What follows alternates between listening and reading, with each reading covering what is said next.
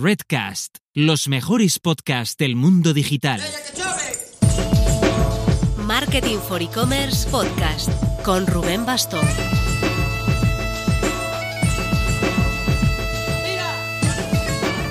Hola marketers, mira que nunca anuncio de una semana para otra el siguiente entrevistado y una vez que lo hago no cumplo.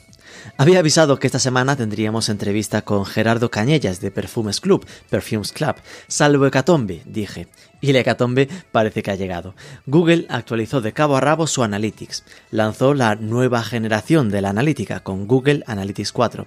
Y entonces ante esto decidimos parar rotativas y cambiar el orden. No os preocupéis, la de Perfumes Club será el lunes próximo, prometido.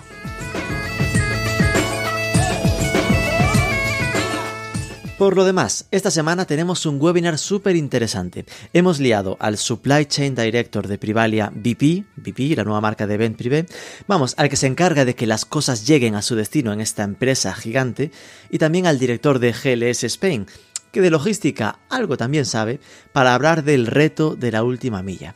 Ahora que se acerca el Black Friday y todos estaremos pensando en si las cosas llegarán, será interesante ver cómo funciona esta parte más sensible, el tema de las entregas fallidas, el cómo se está trabajando con los lockers y los puntos de conveniencia. Os dejo enlace para apuntaros en las notas. Será este miércoles a las 12 del mediodía. Y los e-commerce awards con los que tantos di la tabarra, ahí siguen, siguen su camino. Se presentaron 84 tiendazas online, casi 250 candidaturas entre las nueve categorías, y muy trabajadas. Ahora está toda la información en manos del jurado y la semana que viene, lunes o martes, posiblemente, comunicaremos los finalistas, que ya os digo que serán de nivel. Pero vamos a lo nuestro. Google ha renovado Analytics. Pasa a centrarse en el usuario en vez del dispositivo, cambia el menú a más de negocio, empezará a dar estimaciones de resultados predictivas, rollo que te diga los ingresos de tu e-commerce antes de que pase, y muchos otros detalles que vamos a ver a fondo con Pablo Moratinos, consultor de marketing online y analítica web de la agencia 3 y media y podcaster en Redcast con Ana Cirujano en Un billete a Chattanooga. Vamos allá, pero antes... Con Analytics descubres la fase de la pasarela de pagos en la que se te cae un cliente. Eso pasará menos con alternativas de pago como Aplázame, que permite pagar el pedido a plazos de forma transparente y sin salirse en ningún momento de la web. Tienes toda la info en aplázame.com.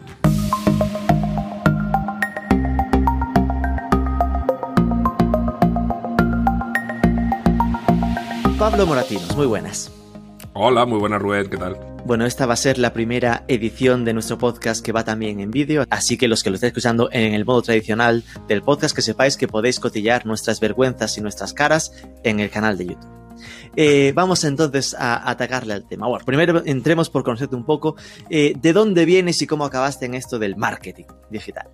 Dado bastantes tumbos de eso que cuando miras un poco hacia atrás y ves los, intentas unir los puntos y darle cierto sentido a lo que has hecho. Eh, me acuerdo de que empecé en el mundo de la publicidad, en publicidad para televisión. Trabajé durante 15 años en el mundo de la televisión y, muchos de esos 15 años centrado en, en la producción, en la creatividad y en la realización de spots de televisión en aquel momento, estoy hablando de los 15 años que precedieron al 2012, se producía un poco el salto de las televisiones al mundo digital. Y entonces, bueno, me abanderé de alguna forma la presencia del canal en el que yo estaba trabajando, en, la presencia que tenían en redes sociales, la presencia web y tal. Pero bueno, no terminó mucho porque no terminó muy bien porque los, los eh, dirigentes de la empresa no confiaban mucho en Internet, pensaban que era algo eh, a nivel de comunicación de broma, fíjate en aquellos tiempos. ¿Qué canal era? Eh, bueno, era televisión, una red de televisiones locales, bastante conocida en España en su momento, Localia. Ah, vale, sí, me acuerdo. Sí, salté de varios, en varios canales y al final me quedé como director técnico de regional en Euskadi.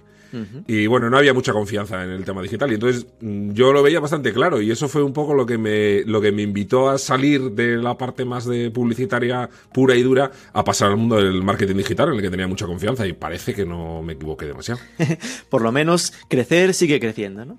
Y la parte esta de, tirar hacia analítica web. Bueno, pues eh, eh, yo tengo una formación, como ya, como he dicho, trabajaba en televisión y yo tengo una formación más audiovisual, por decirlo de alguna manera. Entonces siempre estaba un poco con la sensación, con el hambre de aprender cosas nuevas. Y me di cuenta que trabajando con, con clientes, eh, algo que en aquella época se hablaba mucho era que había determinadas acciones en marketing digital que eran difíciles de demostrar con, con números, ¿no? Sobre todo, en aquella época había un poco un mantra, todo lo que tenía que ver con, con la, la actividad de un community manager. Que era muy difícil trasladarlo a ventas y tal, ¿no? Y yo estaba muy obsesionado con ese tema, a mí no me parecía para nada justo, y entonces, pues eso te lleva a profundizar mucho la analítica para justificar lo que estás haciendo, para que te ayude a tomar decisiones, para tener cierta validez de que lo que haces sirve para algo, ¿no? Entonces, con esa historia que se me fue metido en la cabeza, fui trabajando mucho tiempo y, profundizando cada vez más en todo lo que tenía que ver con la analítica. Ok, esta entrevista era casi una deuda histórica porque eh, eh, te habían recomendado ya dos entrevistados en, en, el podcast, que era Fernando Tellado hace poquito en el programa 76, pero es que Ana Cirujano, pues no sé el número, te lo tengo por aquí, en el eh, 47. Con ella compartes podcast, el eh, viaje a Chattanooga, siempre me olvido el... Siempre me quedo con Un el billete. Chattanooga. Un billete, Un billete a a Chattanooga. Un excelente podcast que comparte eh, Red con Marketing for E-Commerce en Redcast. Eh, ¿Cuándo te metiste en esto del podcasting y cómo llevas la experiencia? Pues hace mucho, hace, eh, fíjate que, que, lo revisé recientemente, hace 10 años ya que empecé, que publiqué mi primer Esto episodio. Es de la generación anterior. sí, sí, sí, fíjate, pues eso, en el 2010, eh, creo que fue el 30 de marzo del 2010. Claro, entonces no tenía nada que ver con lo que es ahora, ¿no? Pero he tenido como tres aventuras, un, programa que duró dos años dedicado a la fotografía, eh, otro dedicado al emprendimiento y el que tenemos ahora que está más orientado al marketing y al, diseño y, a la publicidad en Internet. Y la verdad es que eh, siempre me ha apasionado. Yo soy el típico que desde muy pequeñito ha escuchado la radio y, era algo que me gustaba. Eso me llevó eh, un poco al mundo del podcast, primero como oyente y luego como, como productor de contenido, como persona inquieta, por decirlo de alguna manera, y que quiere explorar diferentes formatos de comunicación. La verdad es que me encanta, soy oyente además muy activo. No soy de esos que hace podcast y luego no los escucha. Yo soy de los que escucha muchos podcasts. Soy seguidor, por supuesto, de Marketing for, E-Commerce también. Y, y, la verdad es que a mí es un tema que me encanta y en el que tengo mucha confianza, pero no estoy muy seguro de, de si esto es algo globalizado o no. Digo lo de la confianza. Porque siempre parece que siempre estamos como en el paso previo a que rompa, ¿no? El, el mundo del podcasting. Y no sé, tengo la sensación, hay una broma que se hace entre el mundo de los informáticos que siempre se dice que el año que viene va a ser el año del Linux en el escritorio. Siempre se, se lleva 10 años, se lleva 10 años diciendo esto o 20 y tengo la sensación que con el podcasting falta pasa un poco lo mismo, pero bueno, espero equivocarme y que el 2021 sea el año que lo pete totalmente. No sé, yo que no llevo tantos años con el tema del podcast, no sí con la radio y sí que llevo siguiendo ese fenómeno eh, de, del podcast muchos años, o sea, me acuerdo de esa generación del 2009-2010, en aquel momento a mí me parecía faltan, sin faltar, ¿no? Un friquismo, sí. ¿no? De uf, se hace un sí, podcast, sí. tenía mérito porque era en el escritorio, había muy poca, muy poca base. Ahora yo creo que con el empuje que hay, ¿no? De las propias radios que ya han asumido el cambio, eh, en general sí que está creciendo mucho. Otra cosa es que, que consigas eh, hacer triunfar un B2C, ¿no? Un podcast a público final sin tener ese empuje de ser de la ser, ¿no? Ser de la ser. pero, pero a nivel B2B, sin duda lo tengo clarísimo, que, que es algo rompiendo, sí. y yo al menos lo noto, eh, en, nuestro, en nuestra experiencia está siendo muy, muy, muy satisfactorio, ¿no? Tanto, sí. tanto personalmente como profesional. Oye, Pero bueno. no, para mí también es muy satisfactorio, ¿eh? porque además hay muchos elementos a tener en cuenta en esa actividad. Hmm.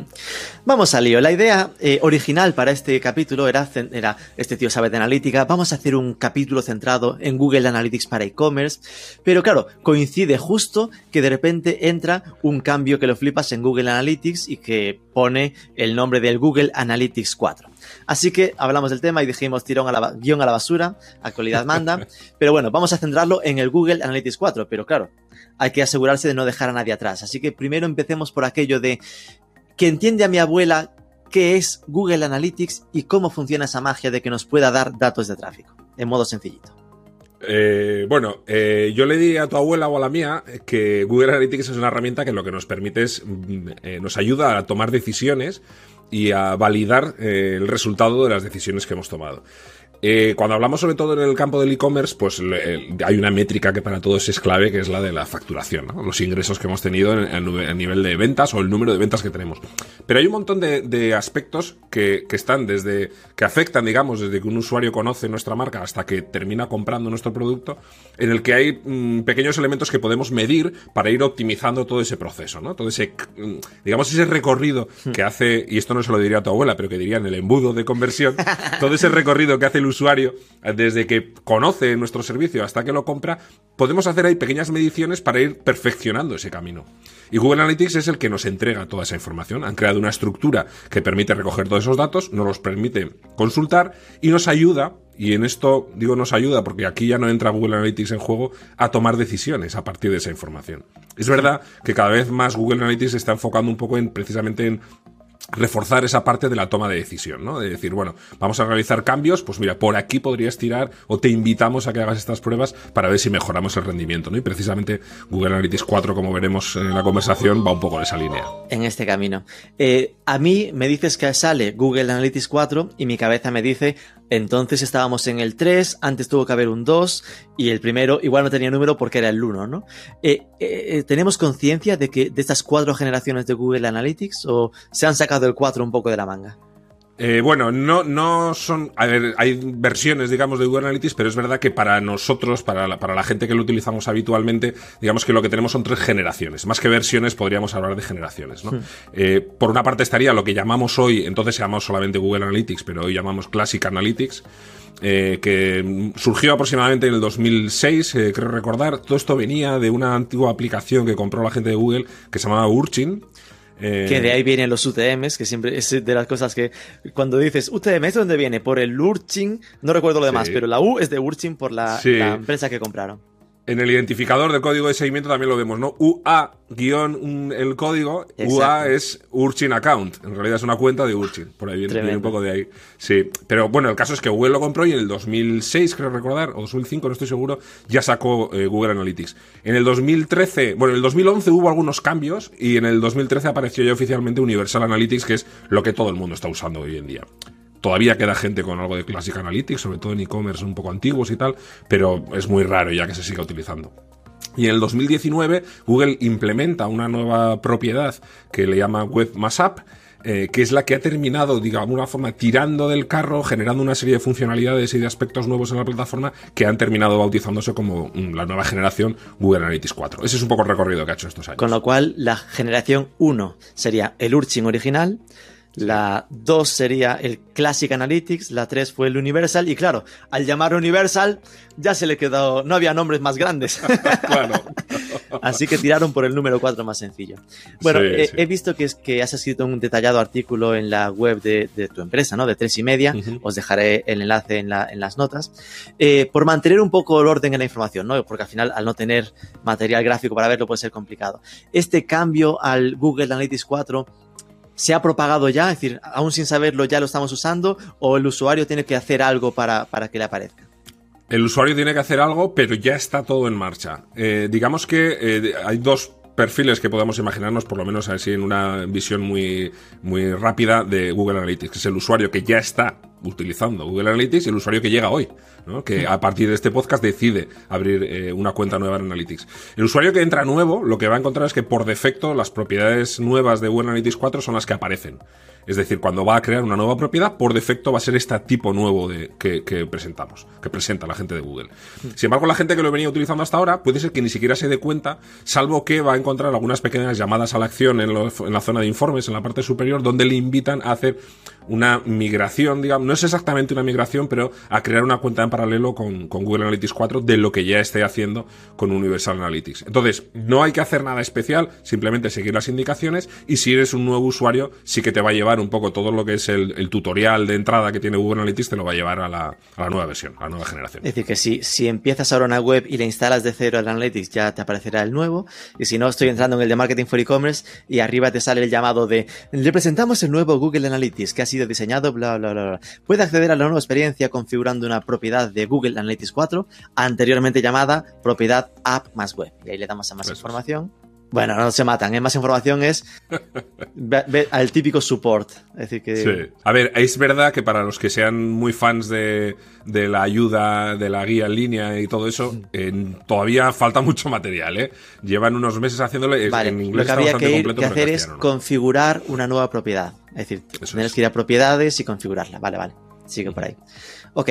eh, vale, entonces al final esto a mí lo que me da a pensar es, en su momento, yo como marketing for e-commerce, no configuraba lo de app más web porque decía, "Pff, no tiene sentido, solo tengo No web. tengo app, claro. Entonces, ¿qué sentido tiene que todo, es decir, solo tiene sentido, esto es algo que todo el mundo va a usar porque es súper guay o solo tiene sentido para el que tenga web y aplicación móvil? Claro, yo creo que eh, parte de la razón del nuevo branding tiene que ver con eso, ¿no? Eh, si tú tienes, creas una propiedad nueva que es web más app o app Piensas más web, que es para lo de la app. Claro, dices, claro, pues. Y entonces, ¿qué ha pasado? Que muy poca gente la ha estado utilizando porque todo el mundo que no tenía app, dice, ¿para qué? Exacto. Pues. Eh, por eso seguramente han cambiado el nombre y ahora lo que hay que entender es que eh, no es que sea web app, sino que es un nuevo tipo de propiedad en Analytics que lo que tiene son diferentes flujos de datos. Esos flujos de datos pueden provenir de eh, páginas web o de aplicaciones de iOS o de Android. Fundamentalmente eso. Pero que esos son tres posibles fuentes de entrada de datos. Tú puedes manejar una, dos o tres. O incluso eh, no solamente una, sino estar combinando diferentes flujos de datos de diferentes páginas web en una misma propiedad. Que esto es muy interesante. Es decir, que podrías tener anidados en una misma propiedad los tres subdominios que normalmente eran con propiedades diferentes, por ejemplo, ¿no? Exacto. O por ejemplo, fíjate, en un caso muy cercano para, para la gente que son seguidores de, de vuestra revista, de Marketing for E-Commerce, vosotros tenéis diferentes versiones para diferentes países. Exacto. En la, en la misma propiedad podríais estar manejando el tráfico de todos los países. Claro. Bueno, y comparar bueno. los datos de unas y otras, que eso es muy interesante. Vale, es decir que yo creo que el, el gran, esto me, ya me vale, ya me has convencido, porque al final so- ya solo con poder unir las cuatro webs en un solo, en un solo visor ya es tremendo, Sí. ¿no? Es decir, pero simplemente yo leyendo tu artículo, ¿no? En lo que me quedaba era como que, ay, el nuevo paso de la omnicanalidad, ¿no? Que par- dejas de estar pensado, pensando en cada, en cada, en si eres tienda online o tienda física y te centras en el usuario, el user centric. Aquí deja de importarle si es web, si es aplicación, no importa el dispositivo, se centra en detectar al usuario y cómo el usuario navega. Sí, fíjate que es eh, a nivel de usuario es exactamente como lo has descrito, pero también tiene una afección, como acabamos de ver, a nivel de negocio. Ya no estamos hablando de páginas web y de visitantes, sino que estamos hablando de usuarios, no visitantes, porque llegan de diferentes eh, sitios eh, o a través de diferentes plataformas y de negocios que pueden tener diferentes páginas web, diferentes apps y todo eso se combina en una misma cuenta. En algunos casos, ¿eh? en otros casos eh, conviene separarlo por cuentas. La verdad es que hay una casuística muy particular, pero es interesante eh, tener un poco ese planteamiento, ¿no? Que ya es la relación entre negocios y usuarios, no entre webs y visitantes. Yo lo primero que, persona temerosa de Dios y de la LOPD, eh, claro, lo que me cuesta imaginar es cómo sabe Google Analytics, porque la idea se supone que es, eh, yo sé esa persona, que esa persona es esa persona, navegue por donde navegue, sea la aplicación, sea Marketing for E-Commerce México, sea Marketing for E-Commerce España. Entonces la pregunta del millón es, ¿cómo sabe esto Google? Ay, eh, eso es lo que nos gustaría saber a todos. ¿O es pero- mejor no saberlo? Bueno, yo creo que hay que saberlo sobre todo para, para ser capaces luego de valorar en su justa medida la fiabilidad del, del Claro. dato, ¿vale? Porque esto es muy interesante. Eh, digamos que eh, en las primeras versiones, sobre todo de Analytics, eh, Google Analytics se centró en un elemento identificador que llamaban el Client ID, ¿no? O, o identificador de cliente, que era una especie, es una cookie con, un, con una matrícula que se instala en el dispositivo de cada usuario. Claro, si un usuario es multidispositivo, tablet, móvil y ordenador, pues tenía tres Client ID, tres identificadores de cliente, por lo tanto eran tres usuarios distintos. Con lo cual, si compraba en la app de Privalia o en la web de Privalia, aparecía como una persona diferente. Exacto, exacto. Entonces, mm, digamos que esto genera una laguna en los datos, o más que una laguna, un, datos que no son reales, ¿no? Datos que, que- que en el caso además de que sean eh, sitios con, sobre todo con, con- con webs eh, perfectamente adaptadas a, móvil o con aplicaciones, había una diversidad de datos que era muy difícil cruzar. Entonces, eh, Google ha estado enfocado, ya en Universal Analytics ya lo intentó, enfocado en trabajar con una serie de identificadores nuevos, entre ellos el User ID. El User ID lo que hace es eh, eh, pide, eh, ya no es algo que Google instala en los navegadores o los dispositivos, sino que es algo que en el que el propietario del sitio web ya está aportando cierta información a Google. Por ejemplo, lo que hacemos es marcar a un usuario que se loguea en nuestra página web o que se loguea en nuestra aplicación. Y compartimos ese identificador con Google, de tal manera que cuando ese usuario se loguea en la aplicación de Amazon o en la tienda online de Amazon, sabe que es el mismo usuario se produce, digamos, lo que vamos haciendo es cruzando datos de Client ID y de User ID. Y ahora lo que ha hecho, ya hace, desde el año pasado, es utilizar un elemento más que es lo que ellos llaman Google Signals, que es una herramienta que tiene que ver, esto ya le sonará un poco más a la gente, con las cookies publicitarias de Google. La que Google lo que hace es eh, guardar cierta información sobre los usuarios en cuanto a sus preferencias publicitarias. Es algo que el usuario puede activar en sus dispositivos y está orientado a recibir recomendaciones publicitarias más ajustadas a sus necesidades. Pues ese elemento también se cruza ahora con el, con el Client ID y con el User ID. Es decir, ya cuenta con tres eh, fuentes de datos orientadas a identificar ¿Cuál era el tercero, el de la publicidad? Que eso me lo Google Signals. Ah, Google Signals.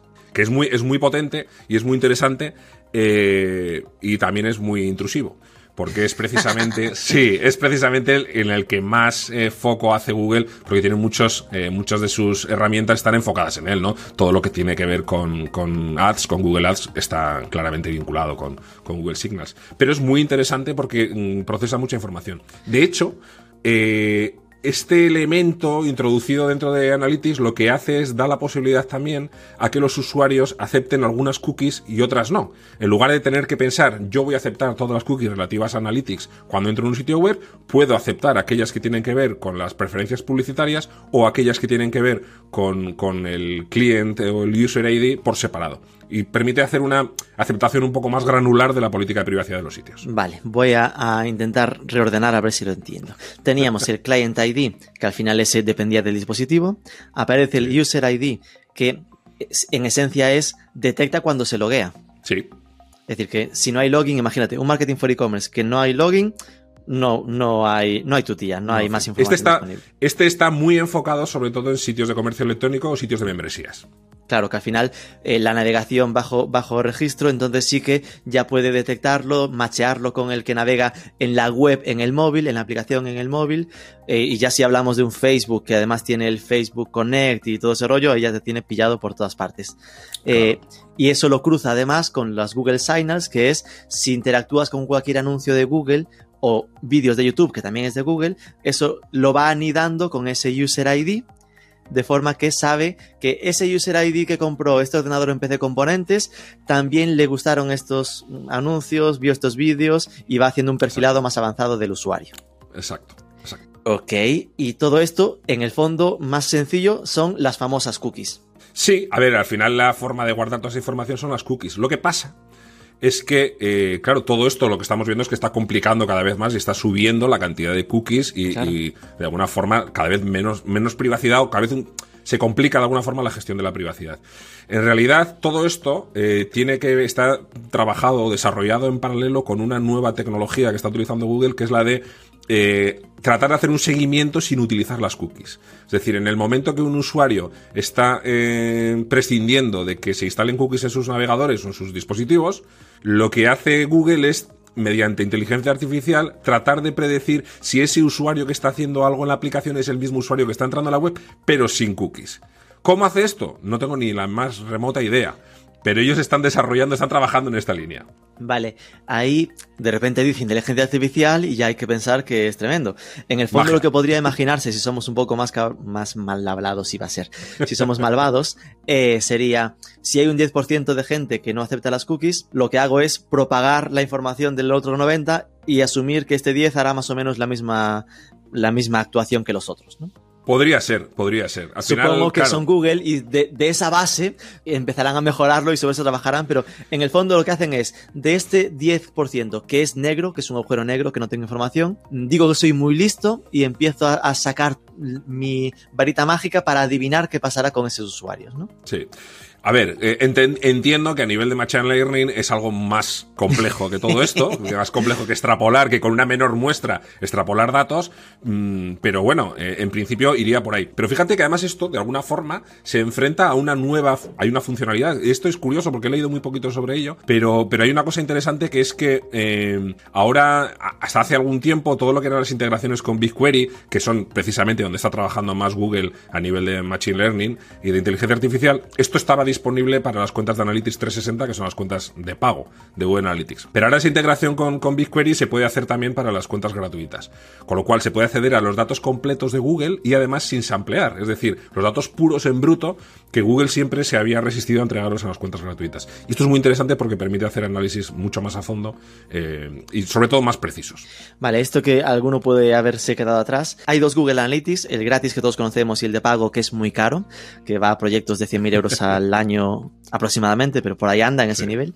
sí. Y Google a ti te enseña, pues, una gráfica, pero no te da el dato crudo. Y nunca te ha dado el dato crudo, solo tenías lo que él te enseñaba. Lo que está diciéndonos aquí Pablo Moratinos en exclusiva para Marketing Fabricable es que ahora sí que vamos a poder descargarnos el dato crudo. Sin samplear se refiere a, sin ser tamaño muestral, sino el 100% de los datos a través de BigQuery. Eso quiere decir que Sí. a través de una herramienta, que es, esa herramienta supongo que sí que es de pago, pero bueno, que Sí. nada que ver con contratarse el Analytics 360. Sí, bueno, al final es, es programar una API contra, o sea, una, una eh, interfaz de, de- de comunicación contra BigQuery, que es la, la herramienta de Google Analytics. Esto es un rollo ya un poco avanzado, pero al final que sí, Sí. Para, para, para empresas grandes, una desviación de 1% en cualquier dato les cambia la vida.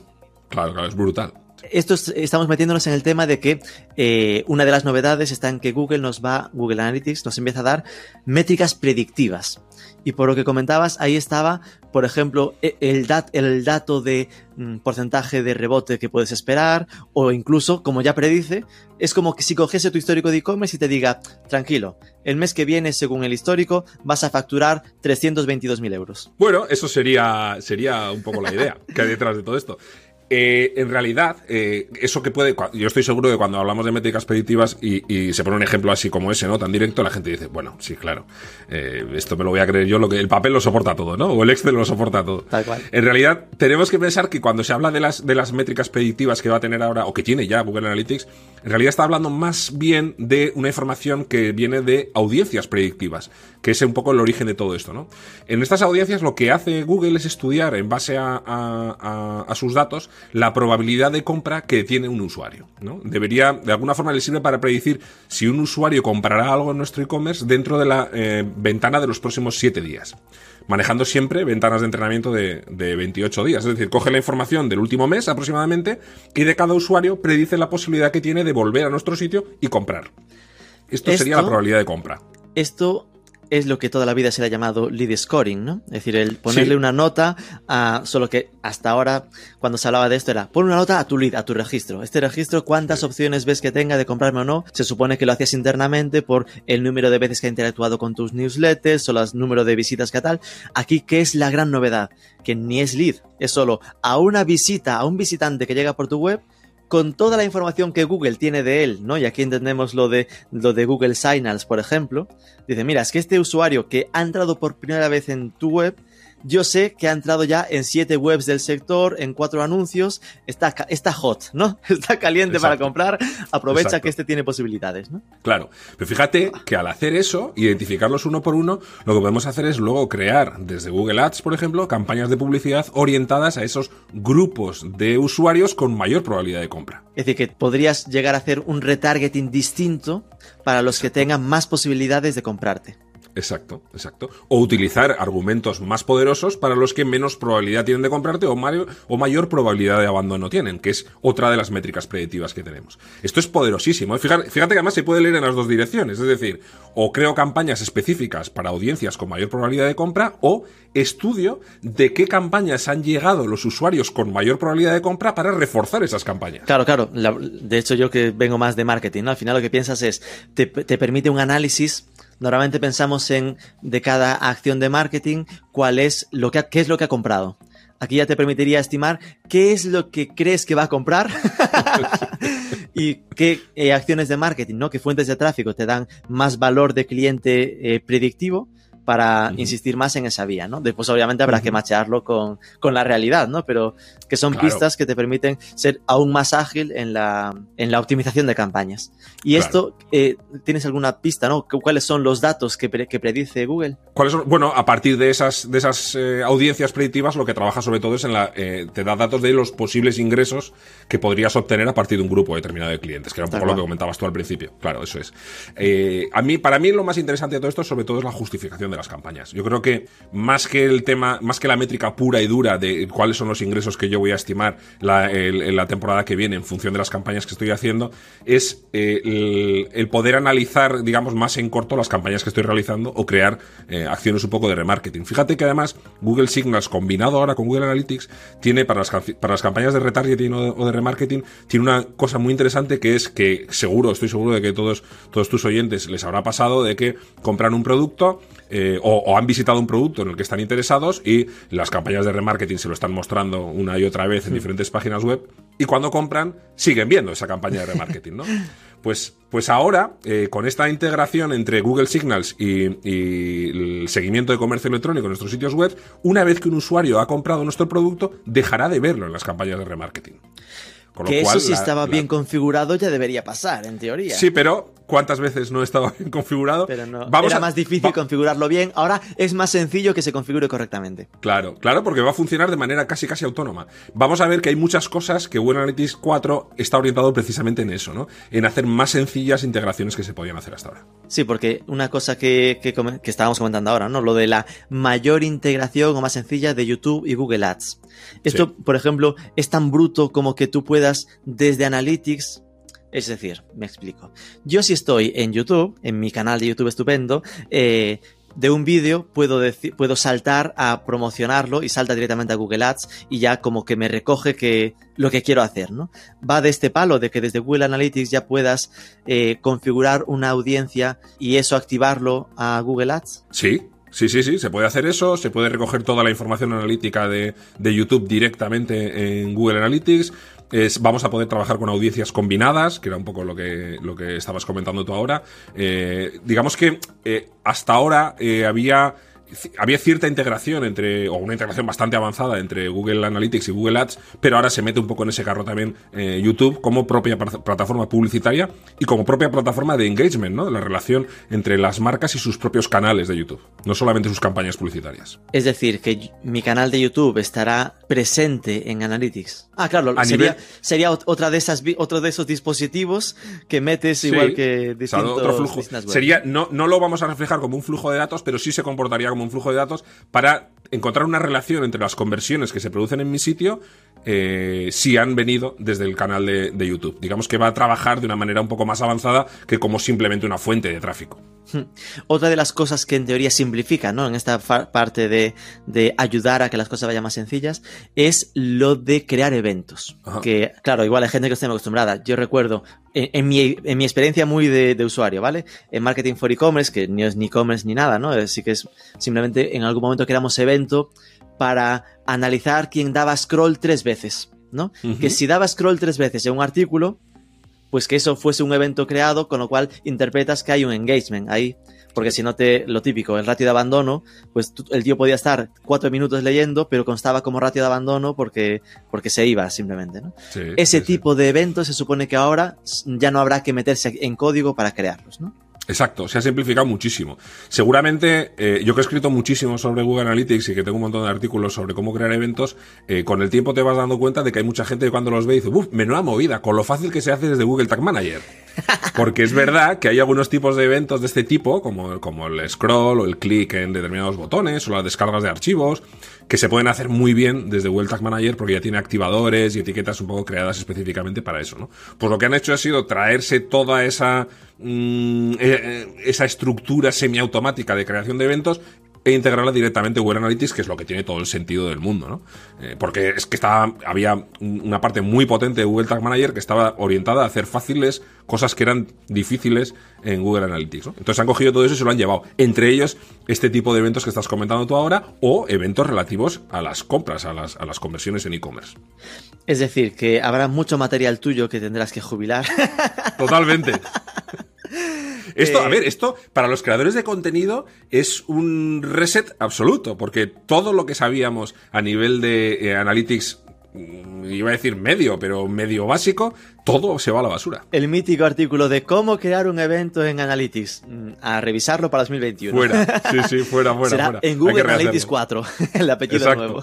exacto. Eh, ¿Y cuáles son esos eventos que se simplifican por hacernos una idea de Mira. qué eventos suelen ser los más habituales? ¿no? Sí, me, me deja, he hecho aquí por aquí una lista para que no se me olvide ninguno. Vamos a ver. Uy. Mira, tenemos páginas vistas, eh, que es el que teníamos hasta ahora, el, el evento por defecto de, de que disparaba Analytics. Cada vez que se cargaba una pista, eh, perdón, una vista, eh, se, se enviaba un hit a Analytics, un, un indicador para que se sumara. Tenemos los inicios de sesión, eh, las primeras visitas, los usuarios nuevos. Tenemos los eventos de tipo scroll, que nos van a medir el tanto por ciento de scroll sobre la página que se produce. Esto es el que comentábamos, ¿no? Que al final te dé el dato de profundidad de, de la visita. Exacto. Clics en enlaces salientes de nuestro sitio, búsquedas internas, que esto es algo que, que está muy poco explotado, pero que es muy interesante a nivel de, de estudio de, de lo que los usuarios encuentran o no encuentran dentro de nuestro sitio cuando buscan, reproducciones e interacciones en vídeos, cuando tenemos vídeos integrados en, en nuestro sitio, pues las veces que se da en play, en pause, que se avanza, que se, que se reinicia, lo que sea, y las descargas de archivos. Todo esto por defecto. Es decir, todos estos eventos, eh, simplemente activando un tick, los tenemos ya eh, midiéndose en nuestro sitio. Qué guay. Y luego podemos crear todos los eventos personalizados que nos interese, claro. Esto, por entenderlo, eh, sería el de clics salientes. Es si yo tengo un artículo en Marketing for E-Commerce que de ahí va a la, a la web de i- tres y media, eh, poder saber en esa, en esa página de Marketing for E-Commerce que ha habido ocho clics en ese enlace. Sí. ¿Y esto mí, por, yo por separado en los enlaces o solo, o si hay cuatro enlaces eh, salientes, te diría ha habido ocho todos juntos? Te lo va a decir todos juntos, pero hay que entender un poco, claro, hay que entender un poco que los eventos estos, esto es un camino intermedio, ¿no? Es como los eventos de tipo scroll. Claro, un evento de tipo scroll por sí mismo tampoco dice nada. Para mí lo que me interesa es un evento de tipo scroll en el que se haya visto el 80% de la página. Claro. eso sí, o el 85, depende un poco del tamaño de nuestro pie, ¿no? Pero ese es lo que nos va a dar realmente valor. Con los eventos de enlaces salientes pasa un poco lo mismo. Yo cómo lo, cómo lo bajo, cómo lo enfoco, bueno, pues es interesante, por ejemplo, para todos los sitios web de afiliación, donde se hace un clic en un enlace que nos lleva a otro sitio con un enlace de afiliado, Claro. pues ahí esos clics salientes sí que son muy interesantes para medir eh, conversiones, que en nuestro caso serían visitas a las web de afiliación. ¿Y esto se, se configura a nivel eh, dominio todo completo o hay que ir... Sí. no, es decir, se pone que Marketing for E-Commerce me vaya a decir de las páginas los enlaces salientes, que sean el número de, de clics en enlaces salientes. Y luego podré segmentar para ver cuáles han sido esos enlaces. Pero en un primer, en un, en un primer informe lo que veré será la cantidad de clics y luego podré entrar y profundizar en qué clics han sido. Claro. Lo mismo que, sabes, estoy viendo la luz con esta entrevista, ¿no? De, de cosas que enseguida haremos, ¿no? Porque otro es de cuando tienes un vídeo, pues, porque muchas veces se ponen recursos que en el fondo tienes esa duda de la gente lo usa o no, ¿no? De Mm. este vídeo estáis solo ralentizando el tiempo de carga o realmente la gente le da el play. Pues mira, si sabes que al final, eh, pues lo típico, no hay que fiarse, ¿no? Pero de una, de una media de un 2% que cliquen, pues en un artículo solo lo ven en 0,5, igual ahí ese vídeo hay que quitarlo, ¿no? Claro, claro. Y luego además hay que tener en cuenta que hay mucha gente que cuando piensa en esto está visualizando el vídeo insertado en su página desde YouTube, donde ya tenemos ciertos datos analíticos. Pero Claro. si es un vídeo que está almacenado de manera interna, de manera local en nuestro servidor, eh, toda esa información no la tenemos. Pero ahora Analytics sí que va a recoger todos esos eventos de interacciones, incluso de, podríamos medir de alguna forma el engagement, ¿no? El, el compromiso del usuario respecto al vídeo. No solo si ha hecho play, sino cuánto tiempo ha reproducido de un vídeo que tenías guardado localmente. Y yo el miedo que tenía cuando nos poníamos ¿no? a pensar en sobrecargar el Google Tag Manager, porque al final cuando uno piensa en la obsesión por la velocidad de carga y tal, pues eh, te acaban diciendo lo de es que tienes el Tag Manager ahí, eh, hay huesos, ¿no? De cosas que se han probado y se han ido quedando. Esto eh, provoca ralentización de tiempo de carga porque igualmente, aunque sea fácil, está entrando en Google Tag Manager o es algo súper No, no, no, no. No, es muy slim porque Google Tag Manager en ese caso lo que va a hacer una vez que está cargado, nos va a cargar el script desde allí. Pero una vez que está cargado estamos enviando nosotros señales, hits. eh, no son hits porque esto ha cambiado ahora, pero para que nos hagamos una idea son eh, pequeños eh, fragmentos de datos que se envían secuencialmente, pam, pam, pam. Pero eso a nivel de navegación no va a tener ningún problema. Una vez cargado el script de seguimiento, que es lo que está cargando Google Tag Manager, no va a afectar en ese sentido. Ok. Y después de las cosas más visuales que, que yo noto que va a tener esto, ¿no? Que eh, al fin, y volvemos a lo del user-centric, ¿no? Es decir, como se centra en el usuario en vez de en el dispositivo, eh, ahora de repente la- las vistas, las categorías, yo siempre he criticado en Analytics, mira que me enrollo, que hay tantas categorías que la, la gente solo usa el 10%, ¿no? Y se pierde Sí. en el menú. Ahora, de algún modo, cambia ese menú y el menú lo ordena a lo embudo de ventas, ¿no? Es decir, está eh, adquisición, engagement, monetización y retención. Explícanos un poco, eh, pues, qué, qué nos vamos a encontrar, ¿no? Un poco en cada, en cada sección. Bueno, en realidad es un poco lo de siempre, eh, porque son los informes un poco que hemos tenido siempre. Por esto es interesante que, aunque antes decía, y por quitarle un poco peso a algo que he dicho antes, de que todo lo que habíamos escrito sobre Analytics ya no vale. Bueno, Bueno, no vale lo no que cambia es- nada, esto es solo... No, no, quiero decir que eh, cambia todo lo que es el procedimiento técnico de implementación, ¿no? O de consulta. Pero lo que es la, lo que es la información, digamos, más estratégica, no cambia. Eh, los informes no tienen, hay métricas nuevas y hay dimensiones nuevas, pero no es una revolución a nivel de métricas, no aparecen métricas mágicas de repente. Entonces, Claro. lo único que estamos haciendo es reorganizar la información para mostrarla de una manera mucho más intuitiva para el usuario. Es un poco lo de siempre, pero con una organización un poco más intuitiva y más natural. En realidad lo que está pasando en los informes es que se construyen alrededor de los informes que consultábamos en la mayor parte de los casos. Por lo menos los marqueteros, la gente que estamos un poco dedicada al marketing, ¿no? Había informes en los que tú, por ejemplo, decías, bueno, a ver, no sé, eh, páginas de destino. Y el sitio donde está guardada las páginas de destino es un subinforme que está en una familia de informes de tal.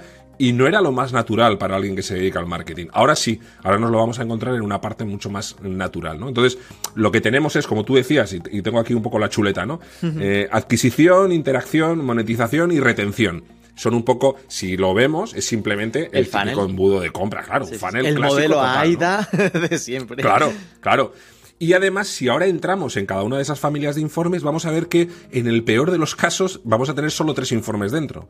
Con la información más precisa y más habitual. Eso sí, una vez que navegas en cada informe, cada informe tiene una serie de tarjetas, una serie de cuadrantes de información, cada una de ellas a su vez tiene otra familia de subinformes donde podemos entrar y profundizar un poco más en detalle. Como te decía antes, ¿no? nosotros podemos ver una, una gráfica o una tarjeta eh, con el conteo de los clics que hemos recibido en enlaces salientes, pero si quiero, hago clic ahí, entro y veo todo el desglose, toda la segmentación de a dónde han ido esos clics, ¿no? Claro. Pero en ese primer nivel de navegación yo creo que va a simplificar muchísimo la consulta del usuario. Creo que se ha dado un paso muy grande a nivel de naturalizar la relación entre los usuarios no tan avanzados y Google Analytics.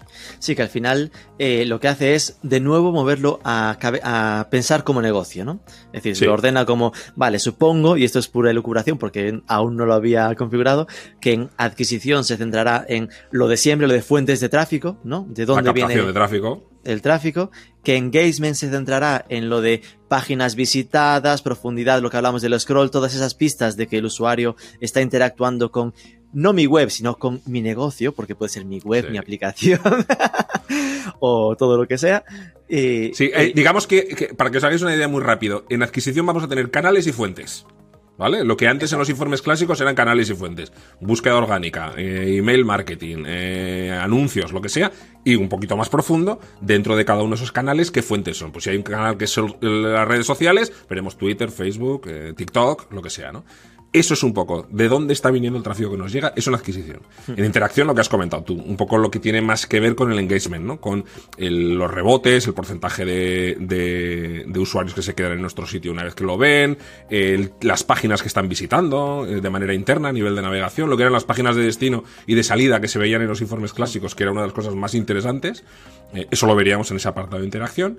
La monetización ya sería en lo que está más enfocado, evidentemente, en todo lo que tiene que ver con e-commerce, con, con los, con los, digamos que interacción serían eventos de lo, como los que hemos hablado hasta entonces, y Claro, monetización serían esos un- eventos de conversión, de venta. una web donde el último evento sea se ha registrado o se ha descargado un ebook gratuito caería en engagement realmente porque al final sería un evento de descarga o de registro solo a- entraría en monetización si ese ebook era de pago entonces hay transacción hay un hay una pasarela de pagos por el medio ¿no? Eso es. De hecho, nosotros podemos enseñarle a Google Analytics y decirle, mira, este tipo de eventos son eventos de conversión. Y entonces pasarían al apartado de monetización. Ah, Podríamos podrías decirle, entrenar. mira, en mi, es decir, en mi modelo de negocio de marketing for e-commerce, cuéntame cómo monetización, registro.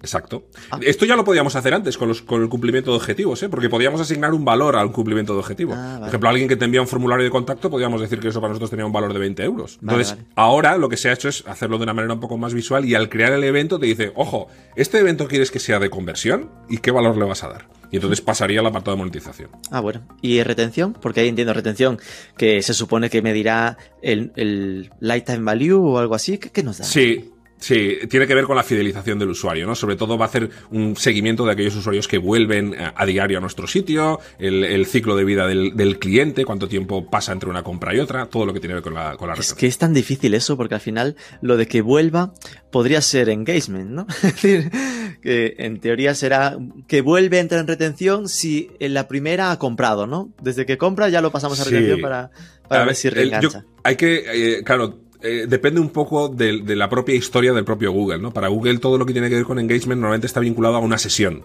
a, un periodo de permanencia muy determinado en nuestro sitio, ¿no? Una hora de actividad en nuestro sitio web, eh, eh, más o menos, ¿no? Para que es decir, aunque no haya comprado, aunque no haya comprado, si visito hoy privalia.com y la visito cuatro días más tarde, entraría en retención porque es como el tío ha repetido, está más, más cerca de comprarme, ¿no? Exacto. Vale, vale, entendido. Y tengo una duda que me persigue desde que hablamos de las cookies. He leído, pero como solo escucho cómo suena, no lo controlo técnicamente. Em, si, si una web está bien hecha, se supone que hasta que alguien no acepta el aviso de las cookies, no se podría cargar la cookie. Entonces. Quítale, quítale todos los condicionales y todos los, eh, los hipotéticos de esto que están diciendo. Debe ser así. No, lo digo porque eh, yo creo que en general pasa mucho que el aviso es postureo, ¿no? Es decir, que, que la cookie ya ha cargado antes de que tú confirmes nada. Pero es brutal, es brutal. Si, está bien hecho, bueno, cuando un aviso está bien hecho, si alguien no acepta, ¿qué pasa con eso? No, no, no, no aparece en Analytics tampoco, ¿no? Sí, porque ahora en este, con este nuevo cambio de Google Analytics lo que va a hacer Claro, lo que va, lo que está haciendo Google Analytics es que va a girar todo a nivel de los eventos. Entonces, está registrando que se están produciendo eventos, pero no hay un identificador del usuario que lo está haciendo. Es decir, yo puedo contar dos eventos, pero no saber que es ese mismo usuario el que ha hecho los dos.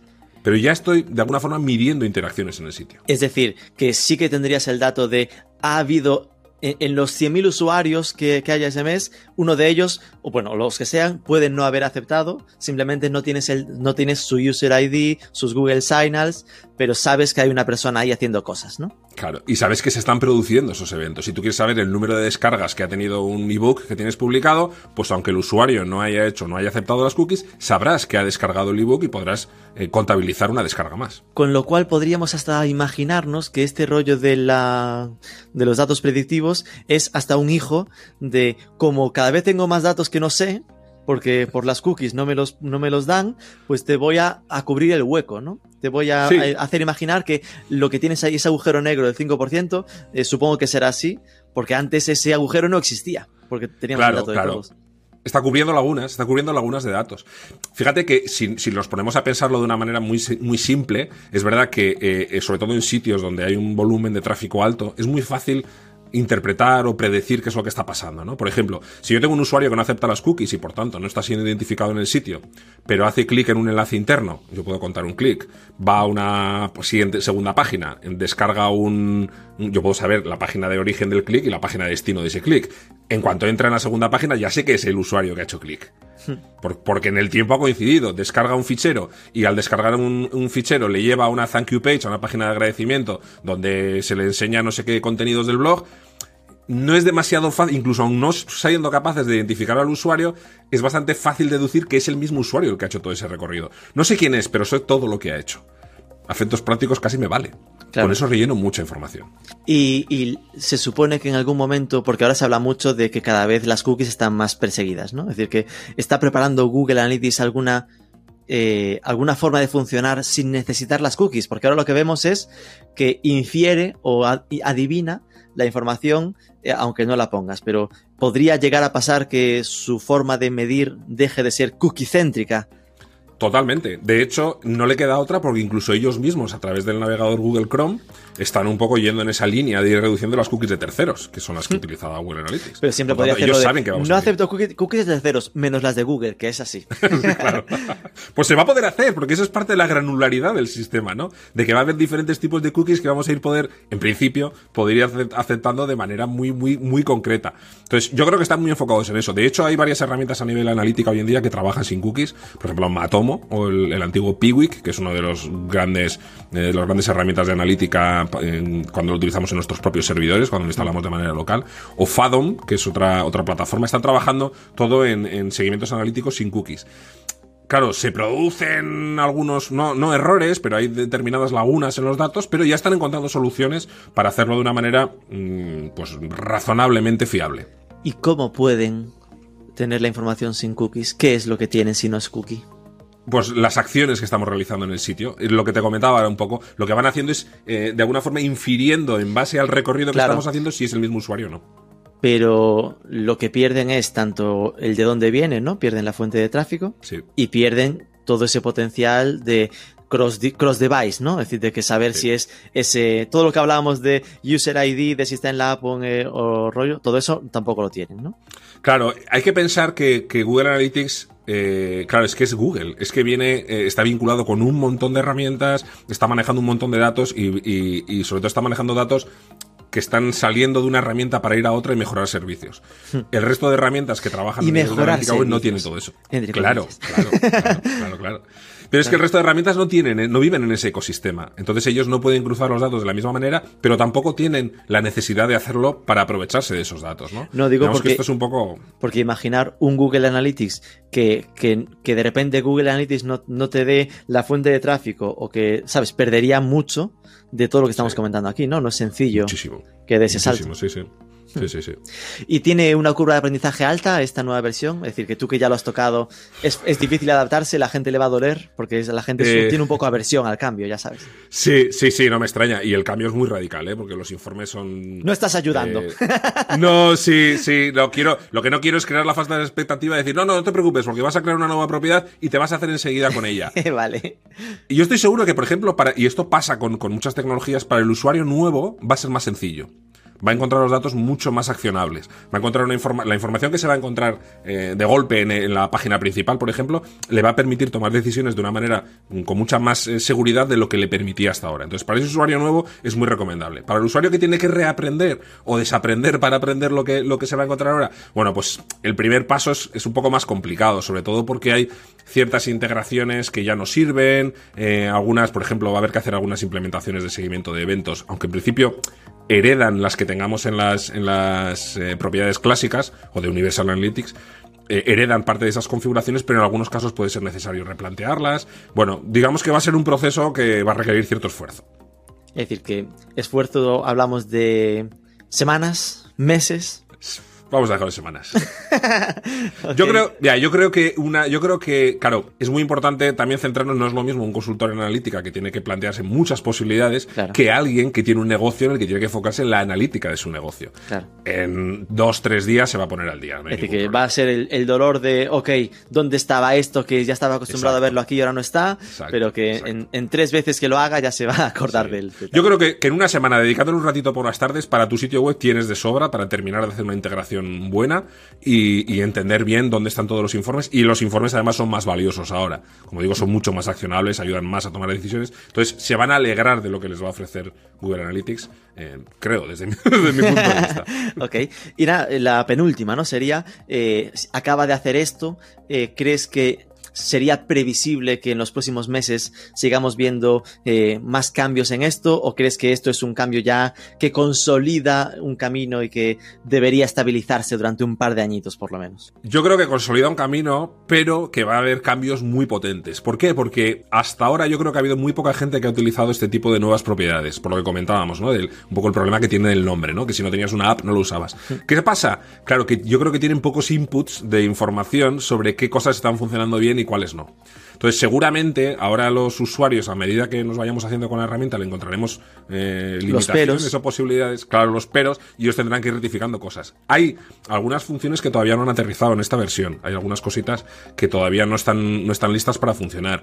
Hay cosas que yo creo que hay que, que hay que depurar, han desaparecido de las vistas, entonces si ahora tenemos eh, mm, usuarios con diferentes necesidades analíticas, pues eh, no, no tenemos esas Ah, vistas para ya. compartirlas, claro. Hay cosas que yo creo que todavía faltan aterrizar y que en los próximos meses veremos. Veremos. Yo creo que hay que pensar que esto es algo que acaba de salir de la beta, para mí sigue siendo una beta, pero se supone que acaba de salir de la beta y que lo que va a hacer es ir depurándose. Yo me daría un margen de unos dos años de cambios continuos hasta que esto se estabilice y ya podamos decir que, que está totalmente listo. Me quedo más tranquilo. Va, dos años de cambios continuos, no hay problema.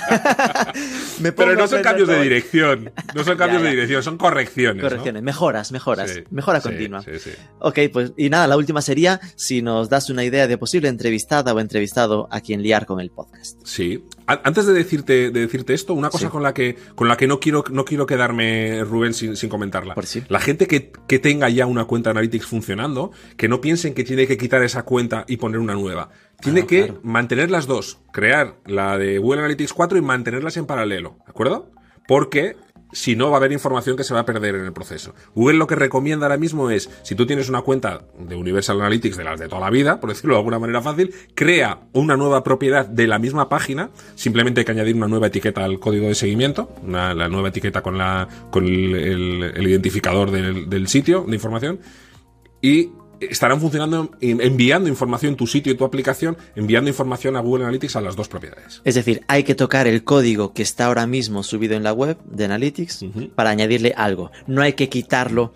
Bueno, en el fondo si metes uno nuevo, el nuevo será el mismo con ese código añadido, ¿no? No, hay que hacerlo manualmente.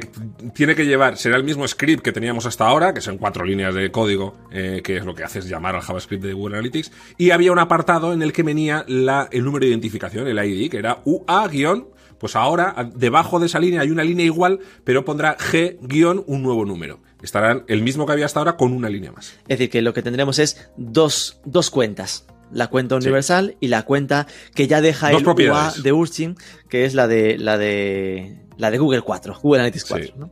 Dos, propiedades. Si lo hacemos, si la gente que lo tenga integrado con Google Tag Manager tiene que crear una nueva etiqueta en Google Tag Manager que se sumará a la anterior. Y Google Tag Manager ya viene preparado porque al crear la etiqueta verás que te viene Google Analytics 4. Nada, muy fácil. Tan fácil de crear como la primera de Google Analytics. Tendrás dos etiquetas. Es decir, con lo que tienen que quedarse es con lo de no hay que, no hay que sustituir el anterior, hay que tenerlo. No eliminen, no eliminen la, Esto está en pruebas, alerta, en pruebas, no, no sean atrevidos. Ok, pues nada. Con esto te, doy La, te doy la idea del entrevistado.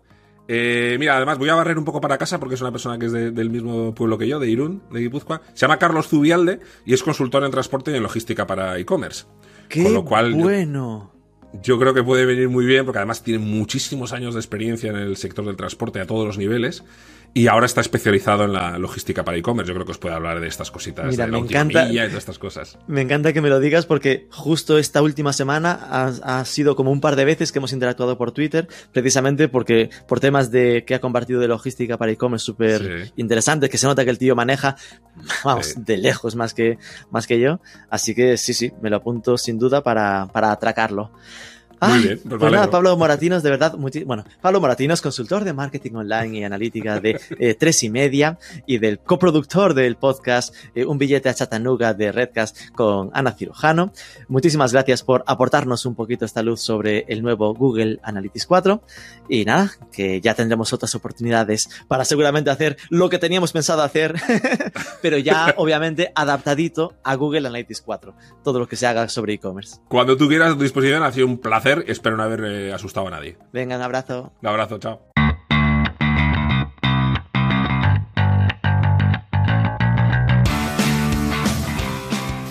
Pues ya habéis oído que con Pablo nos hemos lanzado a grabar la entrevista también en vídeo. Os dejamos el enlace si queréis probar en las notas. No serán todas por ahora, pero nuestra idea es ir al menos probando poco a poco. La verdad es que solo audio tiene su punto, pero cuando estás entrevistando, preguntar pudiendo ver al entrevistado, la cosa cambia. La próxima semana prometido Gerardo Cañellas de Perfumes Club, entrevistón para conocer el sector beauty, no os la perdáis.